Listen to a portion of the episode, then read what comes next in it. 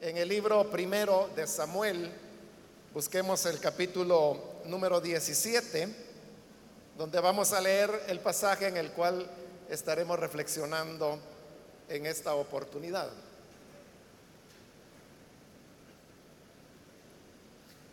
La palabra de Dios nos dice en el libro primero de Samuel, capítulo 17, versículo número 10. Y añadió el filisteo,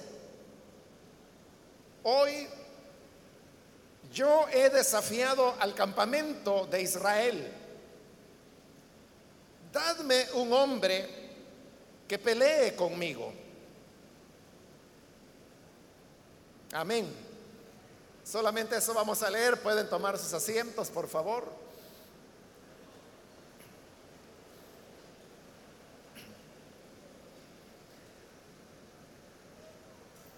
Hermanos, en esta ocasión hemos leído este versículo del relato tan conocido de la batalla que se dio entre David y Goliat.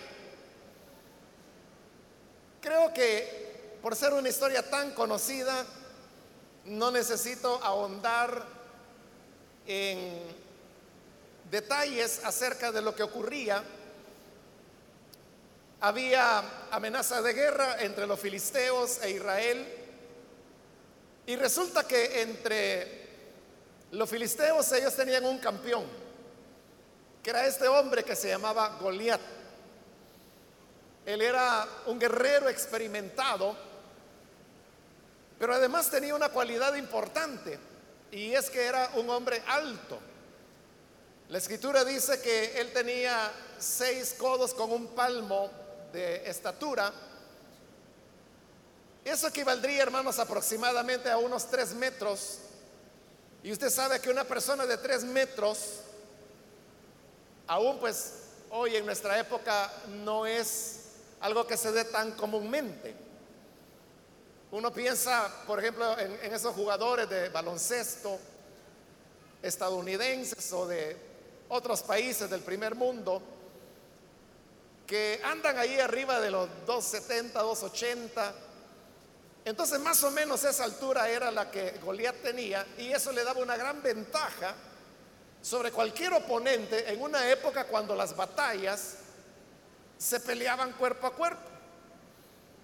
Entonces, Goliat hace un reto a Israel y el reto es que ellos van, no, tienen por qué pelear, no tiene por qué haber una batalla de los dos ejércitos completos, sino que dice, yo soy el filisteo. Entonces yo voy a representar a los filisteos. Escojan entre ustedes, entre los israelitas, a un hombre que lo represente a ustedes. Es lo que está diciendo en el versículo que hoy hemos leído. Busquen a un hombre que pelee conmigo. Y el pacto era que si Goliat derrotaba a ese guerrero israelita, entonces Israel es como que se hubiera perdido la batalla.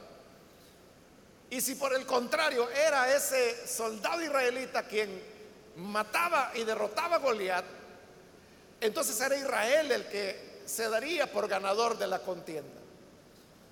El problema es que no había en Israel nadie que pudiera igualar a Goliat en su altura, en su experiencia, en su habilidad.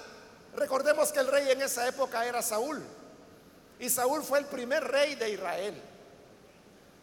Es hasta este momento, y estos son los primeros años de reinado de Saúl.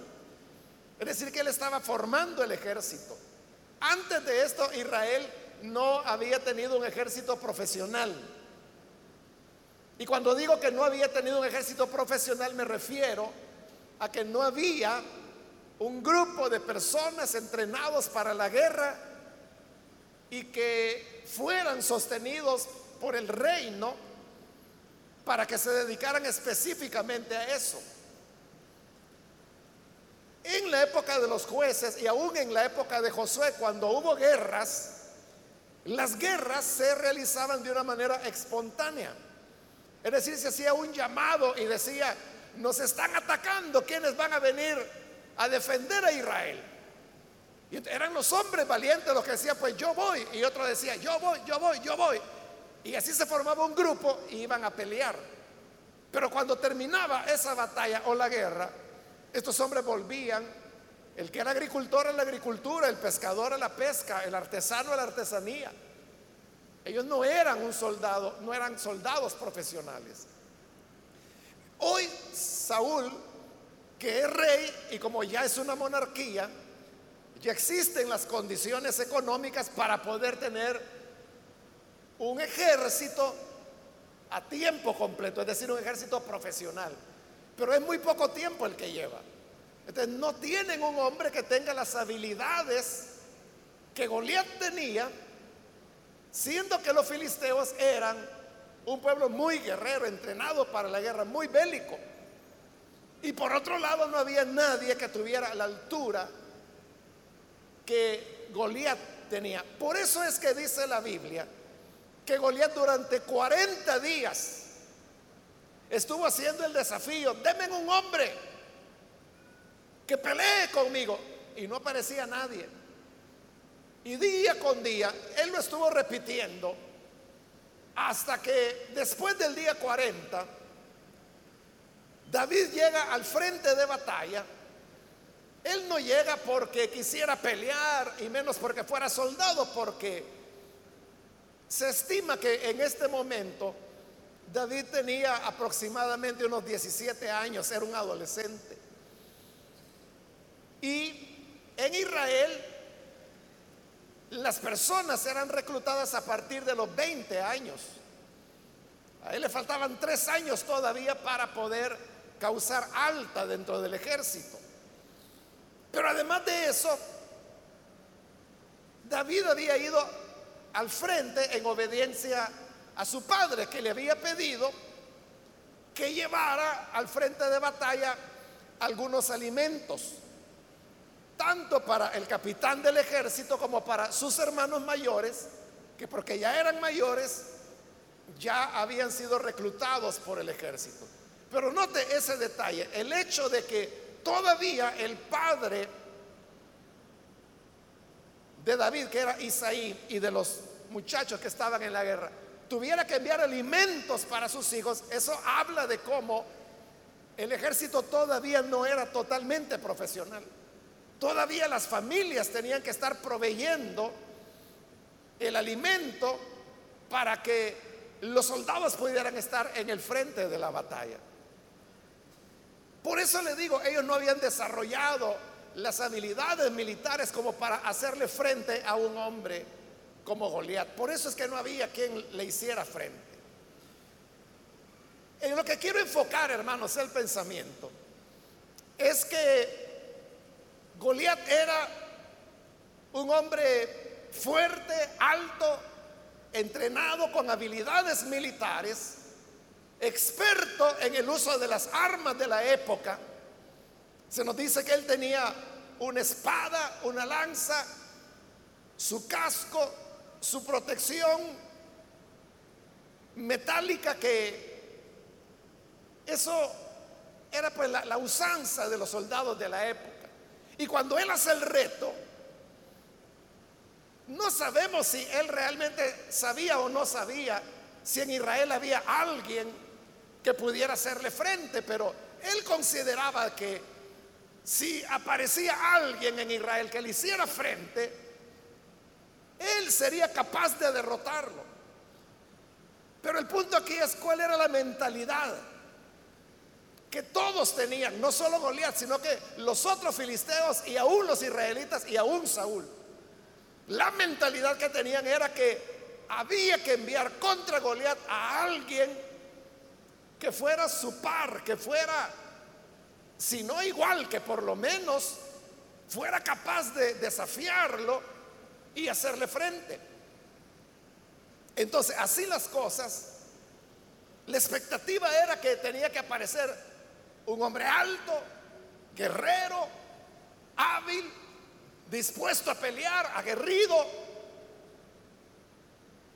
Si Goliat era una especie de, de un gorila enorme, brutal, entonces, la expectativa de todos, como he dicho, de filisteos y de israelitas era que había que conseguir a otro gorila, también brutal en medio de Israel, para que le fuera a hacer frente. El problema es que no lo había, pero esa era la mentalidad. En el desarrollo de la historia, usted sabe que de esa casualidad, esas casualidades de Dios, ¿verdad? David está ahí en el día 40 cuando oye el reto que Goliat hace. Entonces él dice, yo voy a ir, yo voy a pelear contra él. Y como es el único que se atreve a decir, pelearé contra él, esa voz fue pasando de persona en persona hasta que llegó a oídos de Saúl. Y Saúl lo mandó a llamar, porque le dijeron, ahí hay uno que dice que él va y se enfrenta con Goliat. Saúl lo manda a llamar. Y a lo mejor Saúl, por la mentalidad que he mencionado, esperaba un hombre fuerte, alto. Y lo que ocurre es que va llegando David, que era un niño, era un adolescente, 17 años. Y no solo eso, sino que la Biblia en ese momento describe a David como un joven que, que era guapo, de cabellos rubios, es decir, David era, se veía muy lindo, un, muchacho lindo, pero que de guerrero no tenía nada. Más bien parecía que era un muchacho fino, alguien así como modelo para revista. Esa apariencia tenía David. Menos de soldado. Y ese no era todo el problema. El problema es que como David no tenía la edad para ser reclutado, él tenía cero conocimiento militar. Él no sabía manejo de armas, manejo de la espada, nunca había tenido una espada. Ese es como alguien que quiere ir a la guerra y nunca ha tenido un arma en su mano. Ese es muerto seguro. Así era David, él no conocía, es incluso el uso de la armadura, él no lo, no lo conocía, no podía manejar la armadura. Porque cuando Saúl lo vio tan decidido, entonces le digo, mira, al menos te voy a prestar mi armadura. Y cuando David se pone la armadura de Saúl, él siente que no puede caminar, que no tiene la movilidad que necesita. Y él prefiere mejor quitársela. Y, es muy sincero, se lo dice al rey. Es que esto yo nunca lo intenté. Yo, yo nunca he tenido una armadura Nunca he manejado una espada, no sé ni cómo se agarra. Entonces era muy dispar. El hombre aquel, Goliat, el gran guerrero, contra un niño inexperto que no sabe ni cómo manejar una armadura, no sabe cómo tomar una espada. Pero él dice, yo voy a pelear la batalla a mi manera, de la forma que él ha aprendido, de la forma que Dios le ha enseñado. Porque él era quien cuidaba las ovejas de su padre, que no eran muchas. Y por eso, porque no eran muchas, David las cuidaba muy bien. De tal manera que él se enfocaba en lo que era los osos, los leones, que eran los que normalmente atacaban las ovejas de su padre. Y él había aprendido a matarlos a pedradas con un palo. Esa, es la experiencia que él tenía. Se va al río, recoge unas piedras lisas para poderlas arrojar con su onda y así es como sale al campo de batalla para enfrentarse contra Goliat. Cuando Goliat lo ve, le parece que es una broma. Y entonces dice, ¿qué barbaridad es esta? que mandan a un niño a pelear en cosas de hombres. Y cuando ve a David que solamente lleva su vara de pastor y las piedras de su onda, Goliat le dice, ¿que acaso soy perro? Para que vengas contra mí con piedras y con palos. Entonces Goliat se enoja mucho más y dice, está bien muchachito, ven para acá y yo voy a arrancarte la cabeza y tu cuerpo se lo voy a dar de comer a las aves del cielo. Y David le dice, ajá, con que sí, ¿no? Tú vienes contra mí con espada, vienes contra mí con jabalina, pero yo vengo contra ti. En el nombre del Señor Dios Todopoderoso.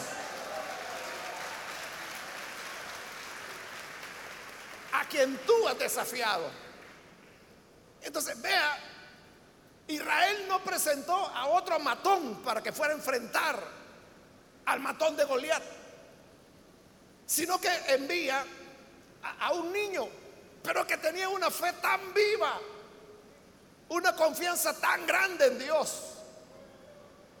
Por eso es que la gran lección que Dios le dio a Pablo, cuando Pablo le decía acerca del aguijón que él tenía, y le pedía a Dios que se lo quitara, porque Pablo decía, si yo no tuviera este aguijón, yo podría servir a Dios de mejor manera. Pero el Señor siempre le hablaba y siempre le decía,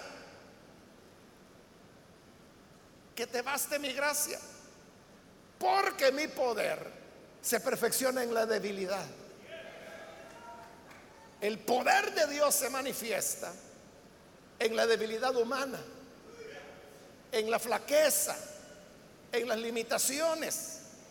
Ahí es donde el poder de Dios se manifiesta. Y eso es lo que está ocurriendo ahora que cuando David va, él era débil, hablando humanamente.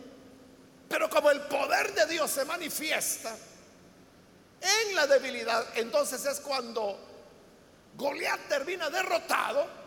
Una sola pedrada le dio David, que se la lanzó con su onda y dice que se la clavó en la frente.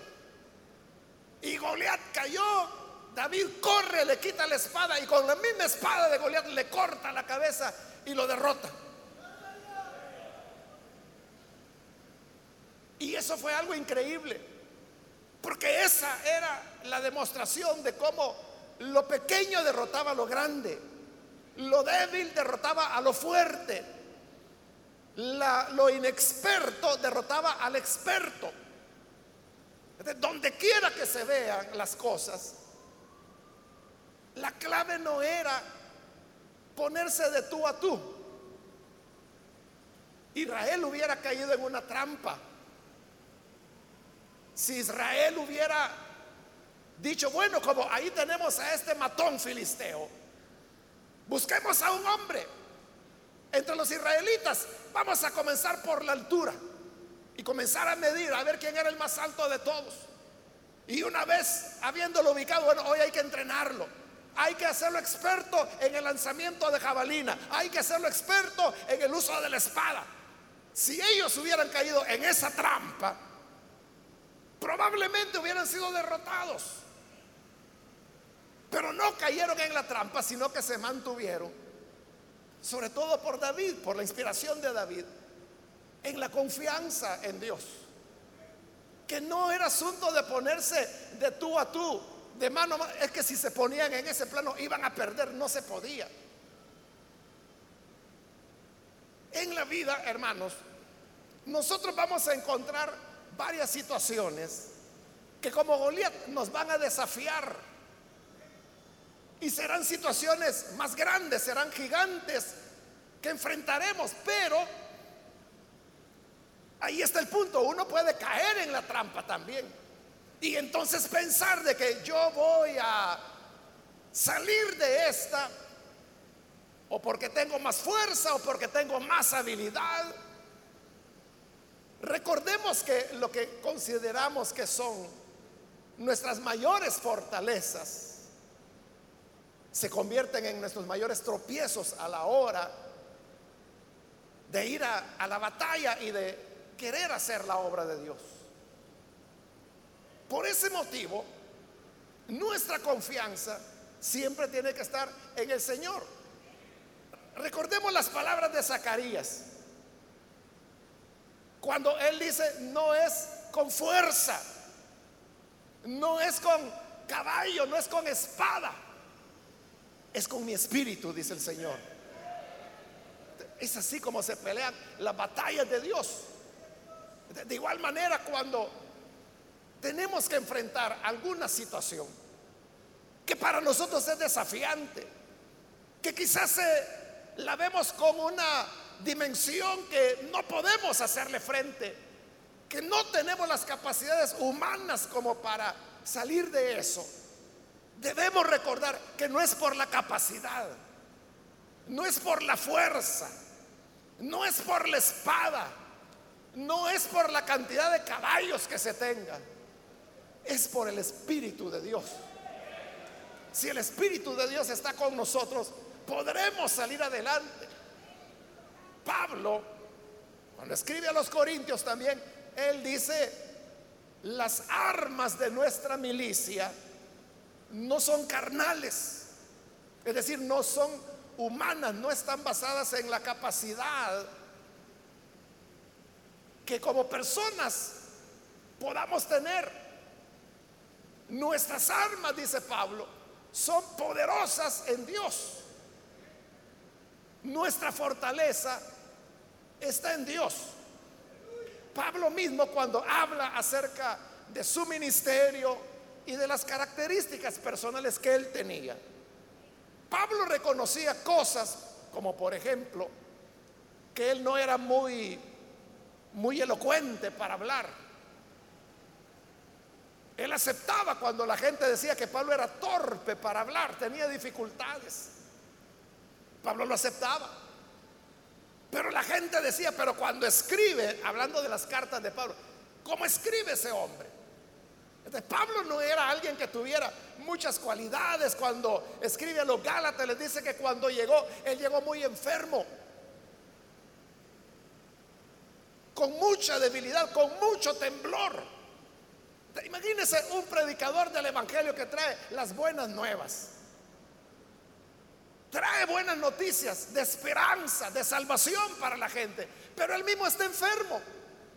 Y cuando habla de esas buenas nuevas, dice que lo hizo con, temblor, con temor. Entonces, ¿son buenas nuevas o no son buenas nuevas? Porque las buenas nuevas, usted sabe, se dan con alegría, con gozo. La gente está jubilosa porque es una buena noticia. Pero Pablo temblaba. Pablo tenía temor porque tenía que enfrentarse con las personas. Sin embargo, la obra siguió adelante. Y uno pregunta, ¿cómo pudo seguir adelante? Porque ahí contra todo pronóstico, ahí contra toda posibilidad humana, ¿quién iba a creer en ese mensaje? Pero fue exitoso el trabajo de Pablo. Eso demostró que era cierto lo que Dios le decía, bástate mi gracia. Mi poder se perfecciona en la debilidad. Esas palabras siempre tienen que estar con nosotros. Cuando tengas que enfrentar grandes retos, grandes desafíos de diverso tipo. Pero cuando lleguen esos desafíos, recuerda que el Señor te dice, bástate mi gracia. A lo mejor usted se pregunta, ¿qué es lo que necesita para poder alcanzar algo en la vida? Quizás una plaza laboral. Y usted se pregunta, ¿cómo hago para obtener eso? Y comienza a pensar, es que yo no tengo un título universitario, yo no tengo maestrías, mucho menos doctorado. Entonces, cuando uno comienza a ver las cosas desde el punto de vista humano, uno dice, bueno, tengo tantas carencias que no voy a poder llegar hasta ahí. Pero eso es lo que David tenía. Es que en David todo estaba en contra. Todo. La edad, su apariencia, su juventud, su experiencia. Que no sabía usar armas, no sabía usar armaduras. Nunca había estado en un ejército, nunca había enfrentado a otro hombre. Ni siquiera un ladrón. Solo con animales se había enfrentado. Entonces todo era desventaja en David. La única ventaja que David tenía es que él confiaba en el nombre del Señor. Y él dijo, es que esto no es contra mí. Y ni siquiera es contra el pueblo, es contra Dios. Es contra el Señor de los ejércitos que este ha blasfemado. Y en nombre de este Dios es que yo vengo. En ese momento no habían sido escritas las palabras, bástate mi gracia. Pero son las ideas que en el fondo David confió que bastaba con la gracia del Señor. A veces decimos, es que mire, hoy hallar trabajo, de lo que se necesita es una palanca, poder salir adelante. Entonces uno dice, pero yo no conozco a nadie. No conozco a quien me pueda dar un palancazo para salir adelante. Es lo que pensamos nosotros. Pero el Señor vuelve a decirnos en el fondo del corazón, bástate mi gracia. Mi poder se perfecciona en la debilidad. El hecho de que reconozcamos nuestra limitación, nuestra debilidad, es lo que crea, abre el espacio para que el poder de Dios se pueda manifestar. Eso es lo que nos abrirá las puertas.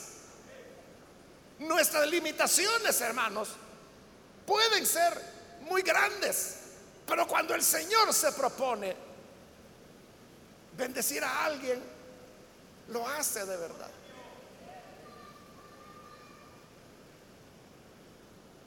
Me recuerdo de un hermano, quizá le va a causar gracia, pero es cierto, esta historia es verdadera. Un hermano que se va a los Estados Unidos y él allá solo tenía un tío y el tío le dijo, él trabajaba, el tío trabajaba en una, en una empresa que era algo así como donde reparaban vehículos. Entonces le dijo, vente porque ahí te van a dar trabajo. Y se llevó a su sobrino, que es el hermano de quien le hablo.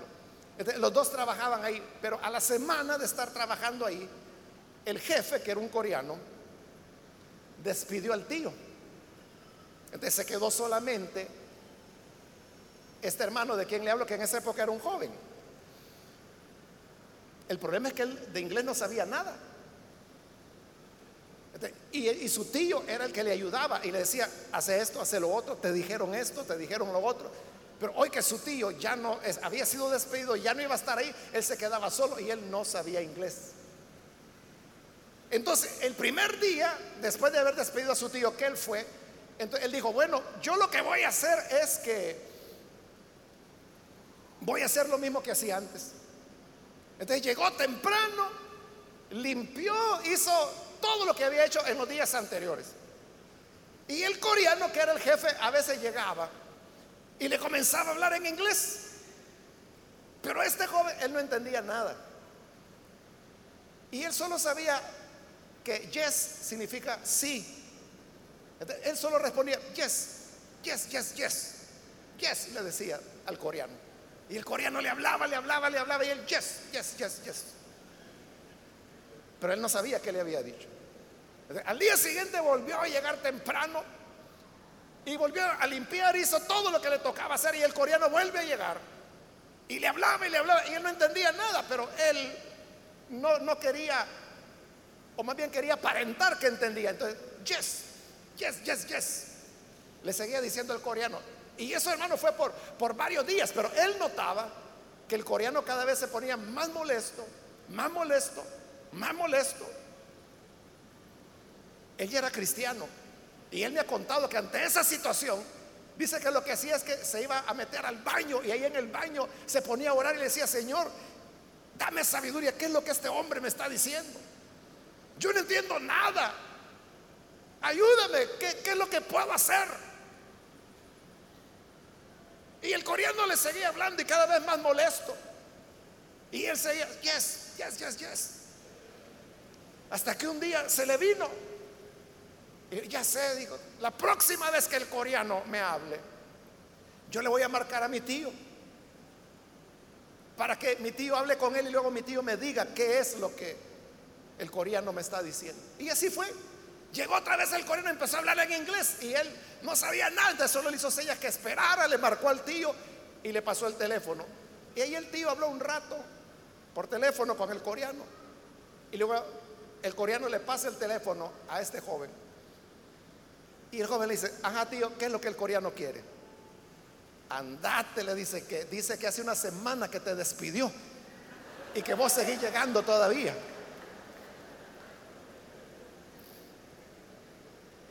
Al día siguiente que había despedido a su tío, lo había despedido a él, pero como él no entendía, él seguía llegando y solo, yes, yes, yes, yes. Y seguía llegando. Yo le dije que le iba a causar gracia, pero es cierto, o sea, no es un chiste, eso es verdad. Ahora, ese joven, hermanos, como le digo, él era cristiano. Hoy él es pastor de una de nuestras filiales, de, nuestras filiales que tienen más tiempo allá en los Estados Unidos. Sí. Dios ahora lo ha bendecido a él. Bueno, sus hijos ya son adultos. Todos se casaron ya, solo, solo queda el menor, que es un muchacho. Y su hijo solo tiene un varón, está ya sirviendo en el ministerio y tiene otra hija que está estudiando teología en la actualidad. Es decir, él iba con todas las desventajas a los Estados Unidos. Él no tenía cualidad ninguna. Pero ahí es donde le digo, es que si uno lo planeara, hermano, si uno dijera, es que yo un día me voy a ir a los Estados Unidos, lo primero que tengo que hacer es aprender inglés para que cuando llegue allá yo me puedo comunicar con la gente y eso me abre las puertas a oportunidades de trabajo mejores. Si uno lo pensara, pero usted sabe que no es así. Entonces las cosas simplemente se dan en la vida y cuando se dan, uno se ve en desventaja. Ahí estoy hablando de una persona que migró otros no hemos migrado, pero enfrentamos en la vida diversos retos, diversas situaciones, y cuando vienen esos retos, uno se pregunta, ¿cómo voy a hacer? Yo no lleno la medida, yo no alcanzo la altura, yo no tengo las competencias, yo no tengo las cualidades. Pero David dijo, en el nombre del Señor al cual has desafiado, en ese nombre voy yo. Y le dio la victoria el Señor. que es lo mismo de las palabras del Señor a Pablo, bástate mi gracia. Mi poder se perfecciona en la debilidad. Bástate mi gracia. Me estoy recordando en este momento de una hermana. Ella sí vive aquí en el país. Le dieron un trabajo, pero ella no sabía nada. Es un trabajo, es como una cooperativa, o sea, así tipo banco donde ella trabaja. Y usted sabe que llevan controles contables, financieros. Ella no sabía nada de eso, pero tenía necesidad de trabajar. La, llamaron y fue, pero ella no sabía nada. Pero ella me cuenta y me dice, hermano, ahí hubo personas bondadosas que se dieron cuenta que yo no sabía nada. Pero no le fueron a decir al jefe, sino que le dijeron, mira, esto se hace así, asá. Eso sí, esta hermana es muy despierta, ¿no? Entonces ella fue aprendiendo rápidamente y cuando se trababa en algo preguntaba, ¿y esto cómo es? Tal cosa, el jefe me pidió esto, no sé qué es, esto y esto, y fue aprendiendo, aprendiendo. Hoy ella es la jefa del departamento donde llegó como aprendiz. A eso me refiero cuando le digo que Dios nos abre caminos donde nosotros pensamos que es imposible que no se va a poder, que ahí no hay paso, ahí está Goliat.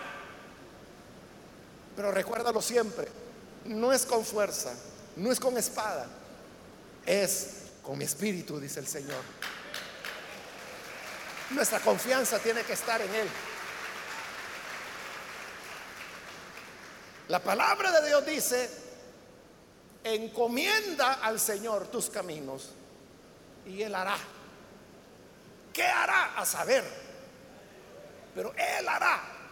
Nosotros le encomendamos nuestra vida, nuestros proyectos, nuestros sueños, nuestros ideales, para los cuales consideramos no tener la competencia o las, condiciones que humanamente se necesitan para eso. No las tenemos. Pero ahí es donde tiene que venir la confianza en Dios. Claro, David era un muchacho íntegro, era un muchacho de fe, era un muchacho que servía, su anhelo era servir. servía a su padre, servía a sus hermanos, porque era el menor de todos. Es decir, en nosotros hay esa integridad, ese anhelo de querer servir. El Señor nos abrirá puertas donde nosotros, hermanos, quizás ni imaginamos. Y aunque no tengamos las cualidades, el Señor será bueno y nos sacará adelante. Vamos a cerrar nuestros ojos y vamos a inclinar nuestro rostro. Y antes de hacer la oración, hermanos, yo quiero invitar, si hay con nosotros personas que todavía no han recibido al Señor Jesús como su Salvador, pero usted ha tenido hoy la oportunidad de escuchar la palabra. Yo quiero invitarle para que usted no vaya a dejar pasar este momento y pueda recibir a Jesús como su Salvador. Por eso yo invito, si hay alguna persona que hoy necesita venir para creer en el buen Salvador, ahí en el lugar donde se encuentra, le invito para que se ponga en pie en señal que desea recibir al Hijo de Dios y con gusto nosotros oraremos por usted. ¿Hay alguna persona, algún amigo, amiga que ha escuchado hoy la palabra de Dios, pero necesita entregarse al Señor? Póngase en pie. Muy bien, aquí hay una persona, Dios lo bendiga. Alguien más que necesita venir al Señor puede ponerse en pie en este momento para que oremos por usted. Hoy es cuando la gracia del Señor le está llamando. Póngase en pie y vamos a orar. Si usted está en la parte de arriba, también puede ponerse en pie. Y así nosotros oraremos por usted. Muy bien, aquí hay otro muchacho que pasa, Dios lo bendiga, bienvenido. Alguien más que necesita venir, puede ponerse en pie. Venga y vamos a orar para que la gracia del Señor le alcance. También quiero ganar tiempo e invitar si hay hermanos o hermanas que se han alejado del Señor, mas hoy necesitan reconciliarse. Yo quiero invitarle para que usted pueda hacerlo en este día. Puede ponerse en pie también. Si necesita volver al Señor, rededicar su vida a Él algo pasó que le hizo alejarse del Señor, pero hoy necesita reconciliarse. Puede ponerse en pie para que oremos por usted. Muy bien, aquí hay otra persona, Dios la bendiga, bienvenida. Alguien más que es primera vez que viene al Hijo de Dios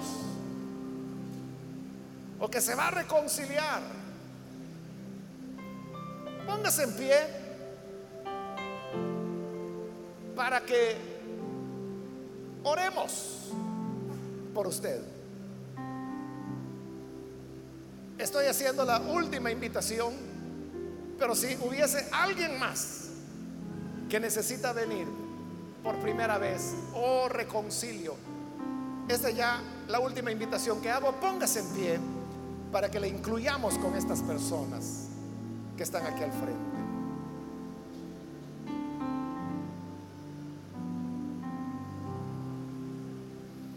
A usted que nos ve por televisión o por internet o escucha por la radio, le invito para que se una con las personas que están aquí al frente y que reciba al Señor en esta oración. Padre, gracias te damos por las personas que están aquí al frente como aquellos que a través de los medios de comunicación hoy están recibiéndote como Salvador. Padre, venimos ante ti para presentarte estas vidas, estas personas, rogándote que tengan un encuentro transformador contigo, que les pueda salvar, les pueda transformar por completo, de tal forma que en ellos haya vida, la vida que solamente tú puedes dar. Te rogamos por toda tu iglesia, ayúdanos para que frente a los desafíos, frente a los retos, donde tu providencia nos lleva, Señor, podamos ir con la confianza que tu gracia es suficiente. Y tú nos darás gracia. Y nos darás tu espíritu abrirá las puertas, romperá cadenas, abrirá caminos para así, Señor, poder avanzar y llegar, Señor, a cumplir tu propósito. Por todo esto te lo agradecemos en el nombre de Jesús, nuestro Señor. Amén.